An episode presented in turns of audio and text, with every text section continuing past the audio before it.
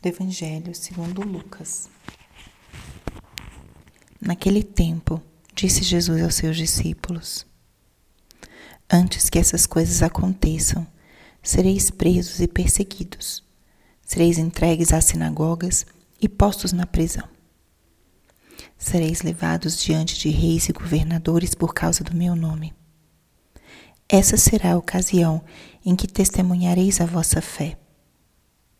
Fazei o firme propósito de não planejar com antecedência a própria defesa, porque eu vos darei palavras tão acertadas que nenhum dos inimigos vos poderá resistir ou rebater. Sereis entregues até mesmo pelos próprios pais, irmãos, parentes e amigos, e eles matarão alguns de vocês. Todos vos odiarão por causa do meu nome mas vós não perdereis um só fio de cabelo de vossa cabeça. É permanecendo firmes que ireis ganhar a vida. Palavra da salvação. Espírito Santo, alma da minha alma, ilumina minha mente, abre meu coração com teu amor, para que eu possa acolher a palavra de hoje e fazer dela vida na minha vida. Estamos hoje na quarta-feira da 34 semana do tempo comum. E o evangelho de hoje é a continuação do trecho de ontem, onde Jesus vai falando das realidades últimas, dos últimos tempos. Essas leituras, elas estão colocadas dentro desse contexto final do ano litúrgico, justo porque estamos finalizando esse período para começar o tempo do advento.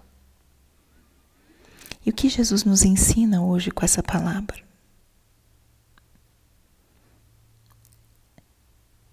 É permanecendo firmes que ireis ganhar a vida.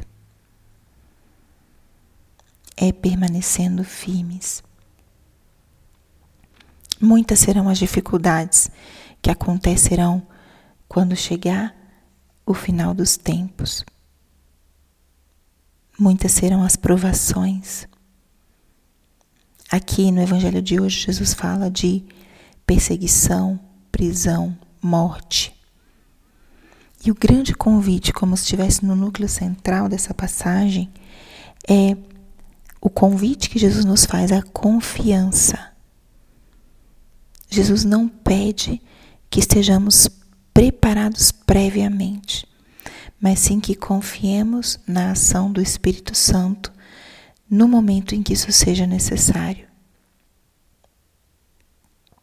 Ele fala: Não planejeis com antecedência sua própria defesa, porque eu vos darei palavras acertadas. Como é difícil essa petição. O convite grande de Jesus é a confiança.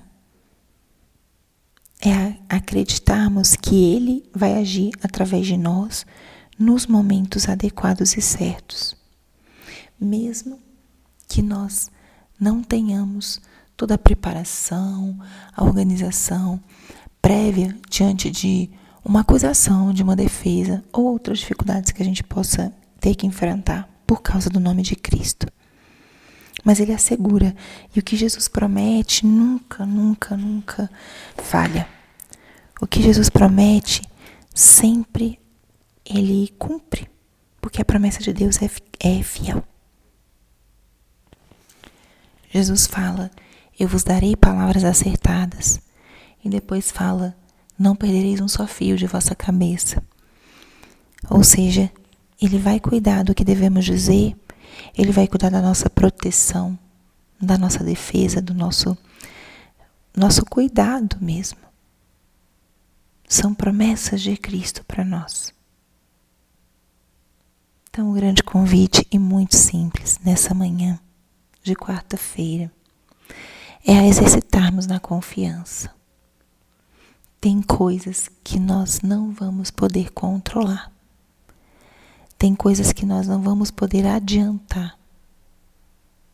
E a grande promessa que Jesus nos faz é: quando for necessário a minha intervenção, eu vou intervir. Quando for necessário que você saiba o que dizer, eu vou te dar as palavras. E para a gente poder experimentar isso, a gente precisa confiar e esperar. No tempo certo, Deus agirá.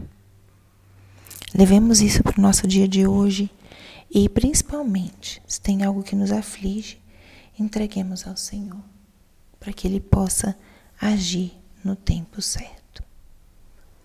Glória ao Pai, ao Filho e ao Espírito Santo, como era no princípio, agora e sempre. Amém.